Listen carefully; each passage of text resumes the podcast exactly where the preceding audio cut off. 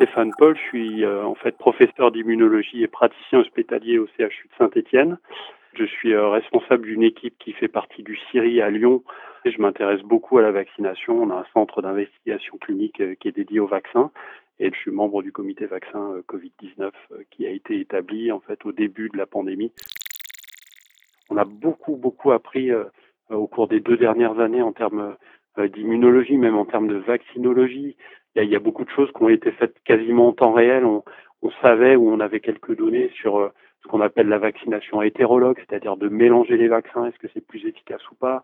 Est-ce que le fait d'avoir été infecté puis vacciné, est-ce que c'est mieux que d'être que vacciné?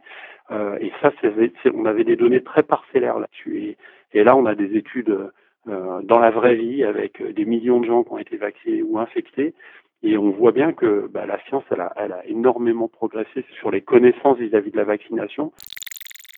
On a appris beaucoup sur les schémas, c'est-à-dire que finalement, intuitivement, on se disait, euh, ah, ça serait peut-être bien de mélanger un vaccin ARN avec un adénovirus, par exemple. Mais on l'avait vraiment pas fait à part chez la souris, par exemple, avec des données qui n'étaient pas très convaincantes. Et là, finalement, avec pour plein de raisons, des raisons de sécurité, en France, on a commencé à vacciner avec AstraZeneca. AstraZeneca, c'est un vaccin adénoviral pas ARN messager. Et puis, il y a eu une alerte de sécurité avec euh, un risque de, faire des, des, thromboses. Et donc, on a stoppé la vaccination euh, pendant un moment euh, de gens qui avaient été vaccinés avec AstraZeneca. Et du coup, on a poursuivi leur vaccination parce qu'il fallait bien les protéger avec des vaccins ARN messagers. Et du coup, bah, immunologiquement, tout le monde s'est investigué là-dessus en se disant, bah, ça serait bien de regarder finalement si quand on fait adéno, un adénovirus d'abord, et un vaccin ARN après, est-ce que c'est différent que de faire que de l'ARN ou que de l'adénovirus? Et là, on s'est rendu compte qu'effectivement, en fonction de celui qu'on mettait en premier ou en deuxième, on n'avait pas du tout la même réponse. Et que finalement, c'était bien, effectivement, de les mélanger, parce que l'immunité était plus forte et que la mémoire immunologique était meilleure.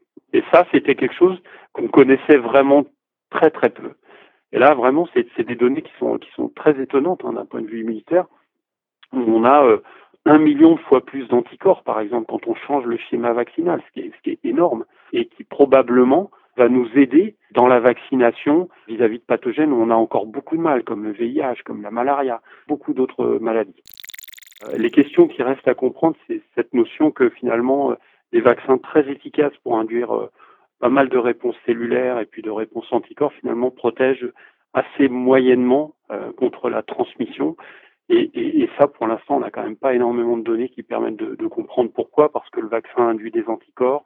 Ces anticorps sont relativement neutralisants, euh, en tout cas au tout début, et, pourtant, alors je pense que c'est plutôt le, le, côté virologique qu'il faut étudier, c'est que le virus a beaucoup muté euh, et que finalement le, le, vaccin initial est pas très bien adapté, en tout cas pour bloquer les premières étapes de transmission du virus. Une des voies d'amélioration euh, dans le domaine de la vaccination, c'est probablement d'essayer de travailler sur la voie d'administration. Aujourd'hui, les vaccins sont administrés par voie euh, systémique, c'est-à-dire qu'on on va injecter le vaccin euh, majoritairement dans le muscle.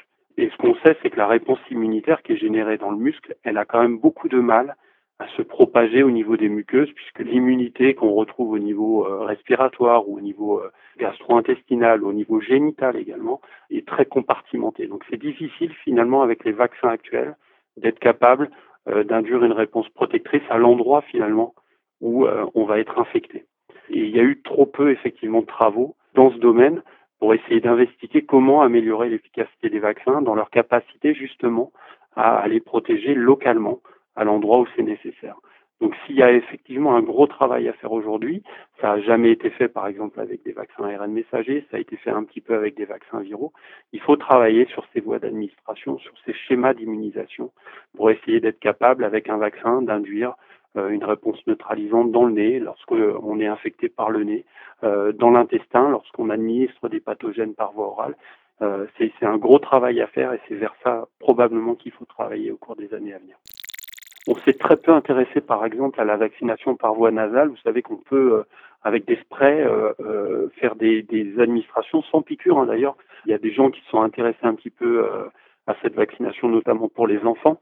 Mais on a trop peu investigué la capacité de cette vaccination par voie nasale ou par voie respiratoire. Il peut y avoir aussi des, des sprays buccaux qui permettent également d'administrer des vaccins dans la sphère orale.